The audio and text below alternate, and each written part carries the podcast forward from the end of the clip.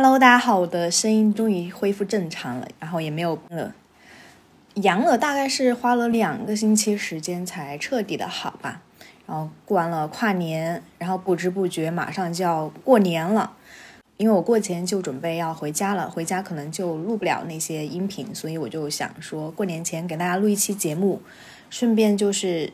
更新一下我最近的一些关于感情上面的一些想法，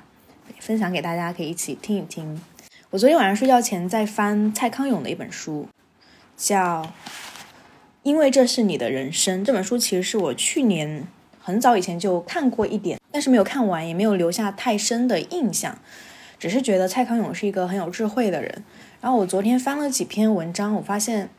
里面反复印在我脑海里面有一个词叫做“恰如其分”，就他经常会提到我们怎么恰如其分的去给对方。对方需要的东西去表达我们自己，就是很多时候我们要保持一个适当的一个距离，去让对方感觉到舒服。所以我觉得这也是情商的一个核心之一吧，就是舒服，然后恰如其分的东西。我觉得这个词用在感情上也是很恰当的。我们很多时候在恋爱的初期阶段，其实都会爱的比较用力，掌握不好那个力度，然后用力之后呢，就会发现对方好像很。排斥你表达的方式，然后甚至会刻意的跟你保持距离，久而久之，两个人经常吵架发生矛盾的话，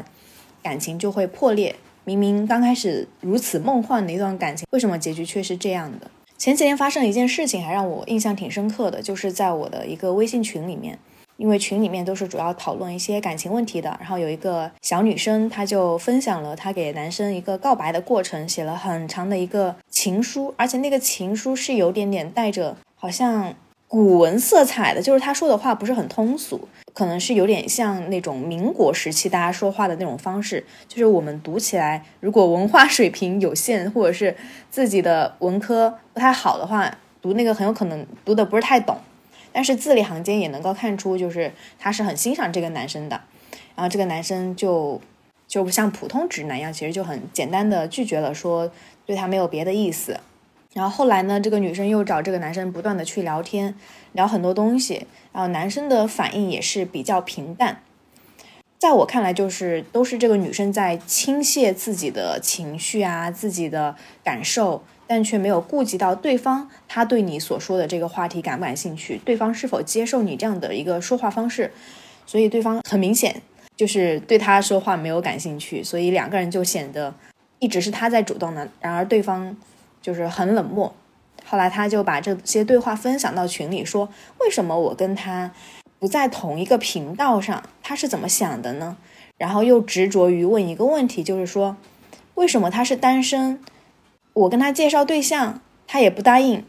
问了很多关于这个男生他是怎么想的，他为什么这样子的一个问题。后来群里就有人点了一下，说可能你的那些情绪啊太重了，包括你表达的方式会让对方觉得很有压力。你的小作文太长了，会看不完。这个小女生就立马反驳说：“这就是我的表达方式，我就是文科生。”她反复强调自己是文科生。所以会写的东西比较有文采吧。我当时在群里，其实我就观看了这一场小小的事件。其实群里有很多姐妹啊，包括男生也在给这个小女生提建议。这个小女生只有十九岁，然后会告诉她还是要以自我为中心，以及这个男生他就是一个很普通的男生，嗯，他其实并没有这个义务去回应你的情绪，包括他其实也就是一个普通直男而已，并没有说像你想的那么复杂。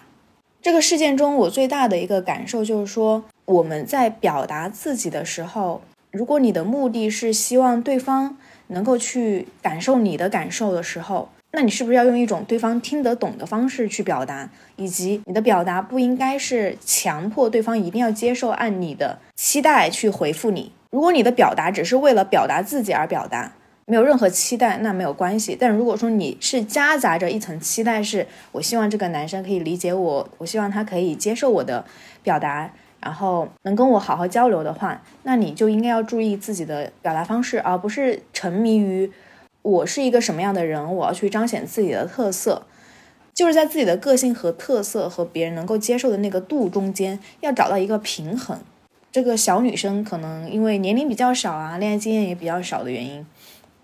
好像是没有恋爱经验吧，所以他没有办法就是用一种比较聪明一点的方式去表达。其实这个例子很常见，就是比如我们在送礼物的时候，一些女生啊会给男生送礼物，可能会可能会费尽心思送一个手做的东西，比如说画一个画呀，织个围巾啊，做个什么东西，觉得自己特别用心。我曾经就给我那个初恋织了一条围巾，真的花了我一年的时间，我一年时间都在织围巾，有空就织，因为我不太会织，而且我织的那个针法又是比较复杂，我希望织一个非常好的围巾。就拆了织，拆了织，织了一年时间才完成。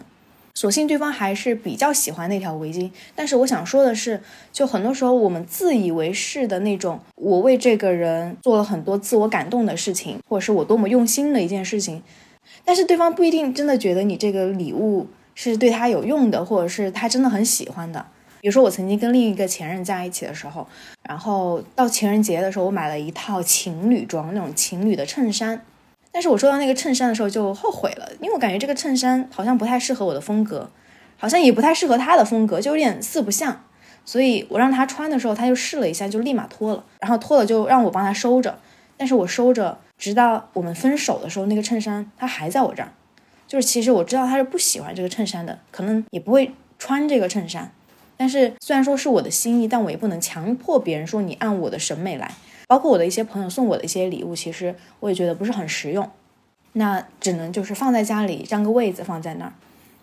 蔡康永举的一个例子呢，就是说当他知道小 S 生了第一胎的时候呢，他特意送了一个什么元朝的一个玉佩，就是还是一个比较有价值的老古董吧，送给小 S。然后时隔多年之后，他们在节目上提起这个事情。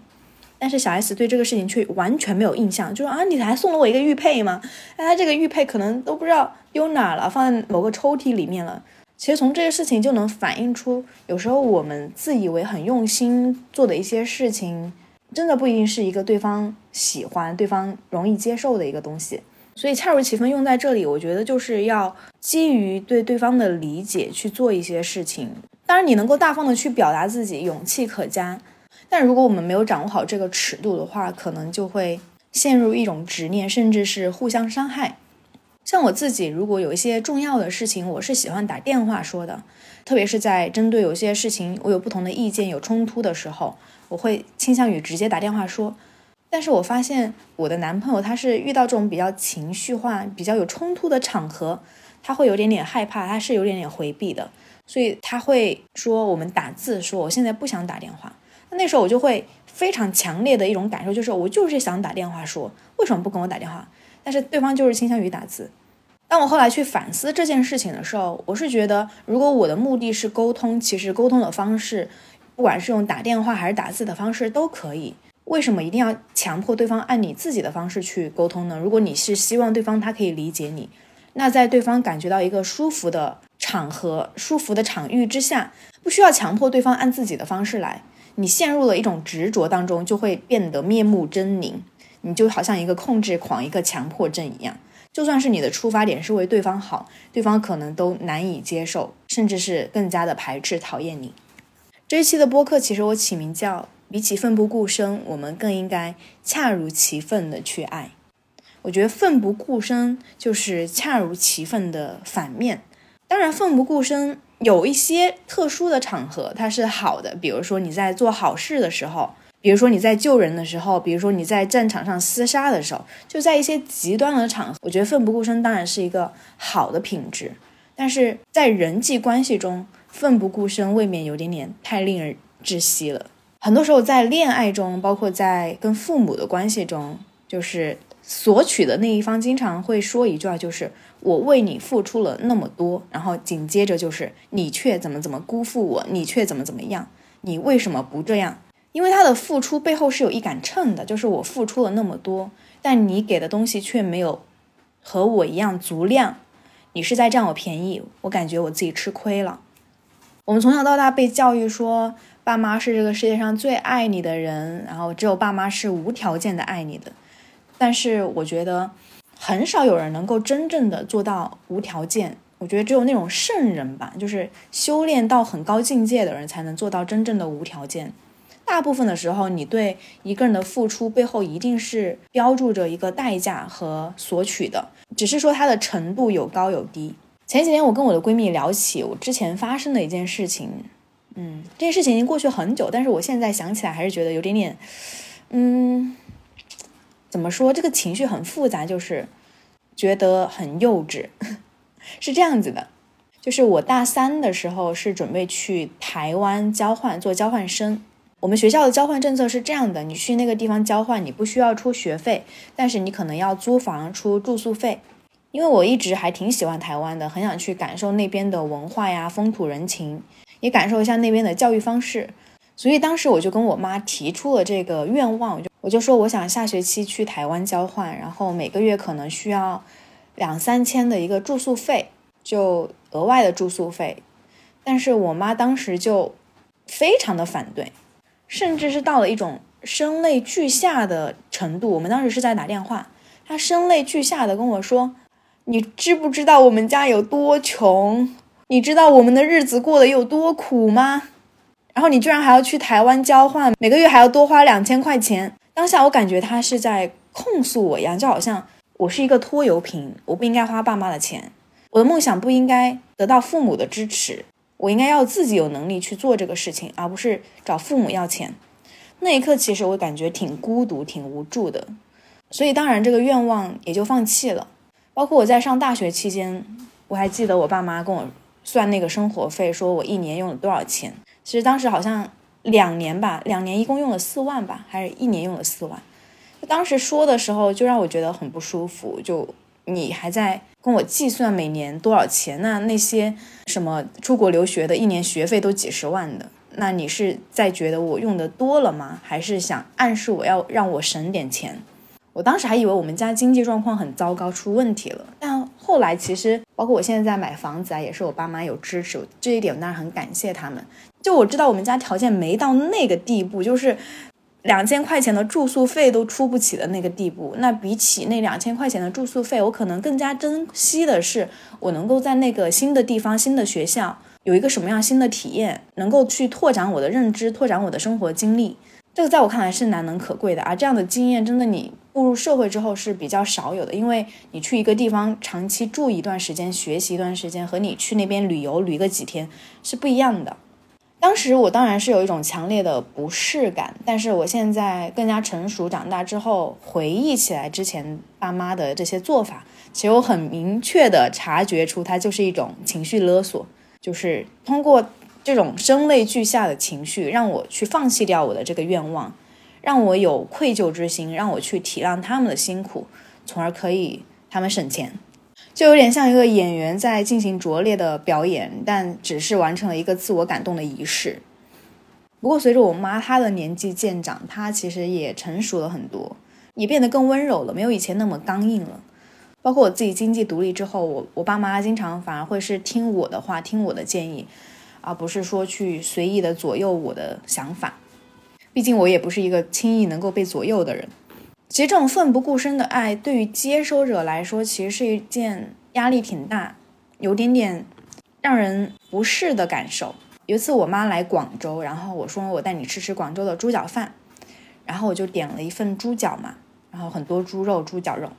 我们就在那儿吃。我就希望她能够多吃点。其实点了很大一份啦，我们两个人根本就吃不完。但是她就是只吃很少，就吃了几块就不怎么吃了，全在那吃青菜。我说你怎么不吃啊？他说给我吃。我说我天天都能吃得到，但是你来广州这么久一次，好不容易才吃到，你就多吃点。但是他却执意就是要留给我吃，就好像舍不得吃，然后要留给我吃。就那一刻，我感觉到，嗯，一方面我是知道他对我的好意，但另一方面这个好意我并不能接受。我只是觉得这个猪脚饭并不贵，而且我也希望我自己能够照顾到你，能够让你感受到我对你的爱，你能够接收我的爱。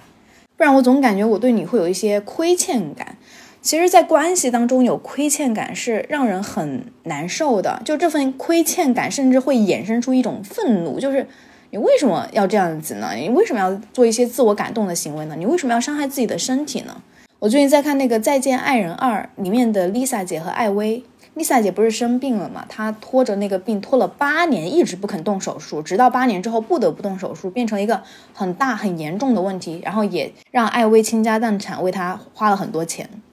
那当时丽萨姐是说，因为艾薇当时工作不是很好啊，然后自己工作又在上升期，所以为了这个家庭着想，就不想去做这个手术，因为经济压力会大。但是如果说你只是为了这个家庭着想，却把自己的命。把自己的健康置于不顾的话，我觉得这个不叫一种爱，这也是一种自私。你为什么没有去想一想你的老公他的想法呢？他如果失去了你，那他赚的这些钱又有什么意义呢？在爱别人之前，首先要做到的一个基础就是你要先爱好自己。你如果都照顾不好自己，让对方来担心的话，那那种爱我觉得也大可不必。这种不顾对方的感受、奋不顾身的爱，也是一种不尊重。就像丽萨姐，她不尊重艾薇，她内心的想法，只是一意孤行的执意不去做手术。包括我妈一意孤行的执意不吃那个猪脚饭，因为这是建立在伤害你自己的身体的基础上。那让接受的那个对方，他当然会有一些愧疚心，觉得自己是不是做错了，伤害了你。我昨天看了罗素的一本书，里面有一段话分享给大家。最好的一种温情是双方互受其惠的，彼此很欢愉的接受，很自然的给予。因为有了互换的快乐，彼此都觉得整个世界更有趣味。互惠的关系不应该是表面上做着为对方好的事情，但实际上又牺牲了自己的快乐为代价。很多时候，那种委屈，你的感受，如果在这个关系当中不去表达、不去沟通，它日积月累之下就会变成一种怨气，觉得。你亏欠了我，我明明跟你付出了那么多，但其实你当时在付出的时候，有没有考虑过对方他愿不愿意接受你的这一份付出呢？其实我是希望大家在每一份付出的时候都已经想好了，你付出这个东西，就算对方没有任何的回应，不给你期待的东西，你都不应该会激起你的那种愤怒的情绪，然后以此为筹码去勒索对方。而且我觉得这个奋不顾身的爱。其实也只是一种懦弱，骨子里的那种自卑，觉得自己需要过分的去付出，才能够得到对方对你的认可和理解。这里主要指的是恋爱关系中啊，就是那些做舔狗的啊，或者是讨好型人格，往往会倾向于过度的去委屈自己，过度的去付出，以取得对方的欢心。但其实做舔狗很难受的，他们内心也有很多的委屈。正好圣诞的时候，我看了一部电影叫《恋爱假期》，是那个凯特温斯莱特演的，就泰坦尼克号的女主角。她在里面演的是一个受情伤的小三，就是她喜欢一个男的，但是那个男的已经结婚了，但是她还是在跟他保持着一种恋爱关系。明明她很痛苦，但是她就是执迷于这个男的，觉得这个男的很好，离不开，甚至是帮这个男的完成他的工作。伍斯付出了很多，但是到最后，在外面旅游、一个人独居的日子里面，才醒悟过来，就是要做回自己，要追求自己的人生，活出自己的人生价值。就是我觉得故事的前半段，就是凯特温斯莱特她做小三的这个故事里，貌似她付出了很多，为这个男的牺牲了很多，甚至我都做小三了，你有老婆了，我都愿意帮你陪在你身边。但实际上，我觉得她也是一个懦弱的女人，因为你贪恋这个男人的陪伴，或是有他在那种熟悉感。因为你进入社会，如果是一个人没有男朋友的话，你太孤独了，你太恐惧了，你害怕一个人的时候遇到问题没有人帮你怎么办？又害怕自己孤独终老，一辈子都没有别的男人爱你了怎么办？所以她因为沉迷于这种熟悉感，而不去选择一个更加勇敢的人生，宁愿去跟一个有妇之夫厮混。其实这种例子在现实生活中也是很常见，而且在这种关系中是非常不对等的。因为那个男的他有家庭，他一定不会分很多注意力给你，他顶多就是给你一点经济上的支援。但是只有他需要你的时候，你才应该出现；而他不需要你的时候，他宁愿希望你装死。所以在这样一种畸形的关系中，其实女生是很痛苦的。虽然他是小三，但他也很痛苦，但是宁愿忍受这个痛苦，也不敢去面对自己可能会孤独的人生，因为他们都没有学会独处，没有学会去为自己的人生承担责任，害怕没有这个男的，失去了经济上的支持，失去了精神上的支持，其实就是因为自己没有那么有力量啦，自己内心那个胆小鬼让他没有办法去做选择，不敢迈出那一步。就算明明知道离开他是对的选择，但是还是要沉沦于这样的一段畸形的熟悉的关系当中。什么是恰如其分的爱呢？我去年的时候看了两部剧，一个是日本的，一个是韩国的。这两部剧都是让我有一种很疗愈的体验。第一部是《悠长假期》，第二部是《没关系是爱情啊》。这两部剧大家都可以去看一下。《悠长假期》是一部日剧，木村拓哉演的。我之前有专门出一期节目有讲，大家可以回去看一下。然后里面的女主角男，她的她是一个非常潇洒的姐姐，就是姐弟恋嘛。就是她这个姐姐里面传递出一种很洒脱的恋爱观，就是我只会在你需要的时候刚好出现。就是如果说你现在需要一个人独处，你要去追求你喜欢的女生，那我还可以开车载你去约会，我绝对不会阻拦你。但是当你心灰意冷、受伤的时候，我也我也可以开车来载你回家。但这不是一个备胎或者是舔狗的故事，因为男刚开始并不是说在追求木村，只是内心对他有好感，可能也觉得他们两个不太合适吧。而是后来木村被男这种非常洒脱的性格。以及当他处于人生低谷时，都是男陪在身边的这种经历而被他吸引。然后像韩剧《没关系是爱情啊》，里面是男主角在教这个女主角如何去爱。就比如说，当他们初次见面的时候，就是韩剧有些就是很有点抓马的部分，就在于可能刚开始这个女生很讨厌这个男的，甚至是在他的头上浇水，因为对方说了一些让他不爽的话，然后。当下这个男主角就是以牙还牙，就立马也浇了一盆水在这个女主角的头上，就是他一定会让你感受到平等的伤害。我绝对不会说我还舔你，就算我对你有好感，但如果说你伤害了我，那我一定会让你感受到百分之百同等的伤害。然后他们俩谈恋爱之后呢，这个女生因为容易没有安全感啊，或者是自己思虑过多，很容易就是就是拿分手做威胁。当下这个男主角也会直接答应，答应之后，这个女主角反而是镇住了，就是我没有想到你这么快就答应了。男生呢就会跟他解释说，其实我刚刚之所以这么答应，是想告诉你，分手是一件很严肃的事情。我刚刚是让你感受到我的感受是什么，就是如果真的分手了，你一定要想好，我们两个人都会受到伤害，不要把分手当做武器或者是威胁。我发现刚刚分享的两个剧当中，这。两对情侣关系都是非常平等的，没有谁依赖谁，没有谁必须要跟谁绑定在一起，没有那种偶像剧般的两个人爱的要死要活，而是保持着刚刚好的距离，在对方需要的时候刚好出现，给对方需要的关心。那当你伤害我的时候，我也不会心软，我也会以同样的方式回击你，让你感受到你曾经对我造成的伤害。真的是两部很有思想、很有自己的比较很酷的恋爱观的两部剧，再次推荐给大家。最后一点，我觉得恰如其分的爱也应该是要尊重对方的自由。如果有一个人想要放弃这一段关系，那你也应该表示理解，并且尊重对方的选择。真的很巧啊！我昨天就是在想我今天播客内容的时候，翻到我以前写的一个影评，就是《千与千寻》，然后我写下的评论是。当陪你的人要下车时，其实你再不舍，也要心存感激，挥手告别。主要是受到里面那个千寻他跟无脸男分开的那一段，不是无脸男帮助他陪了他一段路之后，他就要走，两个人就挥手告别了，各自奔赴自己的未来和前程。正好呢，我在看这部剧的时候，是我正处于一段非常糟糕的恋爱关系的时候，我翻看了。我的那个聊天记录，就是你在微信的那个搜索框里面搜《千与千寻》，我就能够搜到我跟那个前任在聊这个电影。那段时间我真的很没有安全感，因为我因为我发现他对我渐渐变冷，然后我总是需要用各各种各样的动作去验证他在不在乎我，他回我信息快不快，慢不慢。基本上我们的交流模式就只是一种，我说他回应一下。我问他答，但是他不会去主动的跟我沟通，也不会主动的给我一些他的想法和反馈，也不会主动跟我分享他的生活，所以很明显，就这段关系差不多已经是对我来说已经快走到尽头了。但是我当时有执念，我还放不下。然后那天晚上跟他说，我看了《千与千寻》，很感动，但是他也没有什么回应。到了第二天的时候，他就突然跟我说。他是发信息跟我说的，他说我不想再这样下去了，不想用这样的状态面对你，也不想别人看到我这一面，我太难受了。那段时间正好是他抑郁症发作，然后我们俩关系也到了一个非常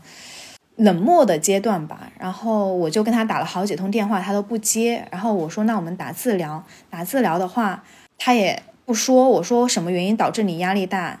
然后他也不说。当然，我现在就是理解了，这就是一种冷暴力嘛。但是当时的我不理解，当时的我真的就是觉得他有他的难言之隐，我应该要去挽救这段关系，我可以做得更好。”我可以让我们关系变得更好。事实是在这个对话之后的几天，我们很快就分手了。其实这一段关系分手的那一刻，我是非常的释怀坦然的，因为我觉得我自己已经够用力了，我已经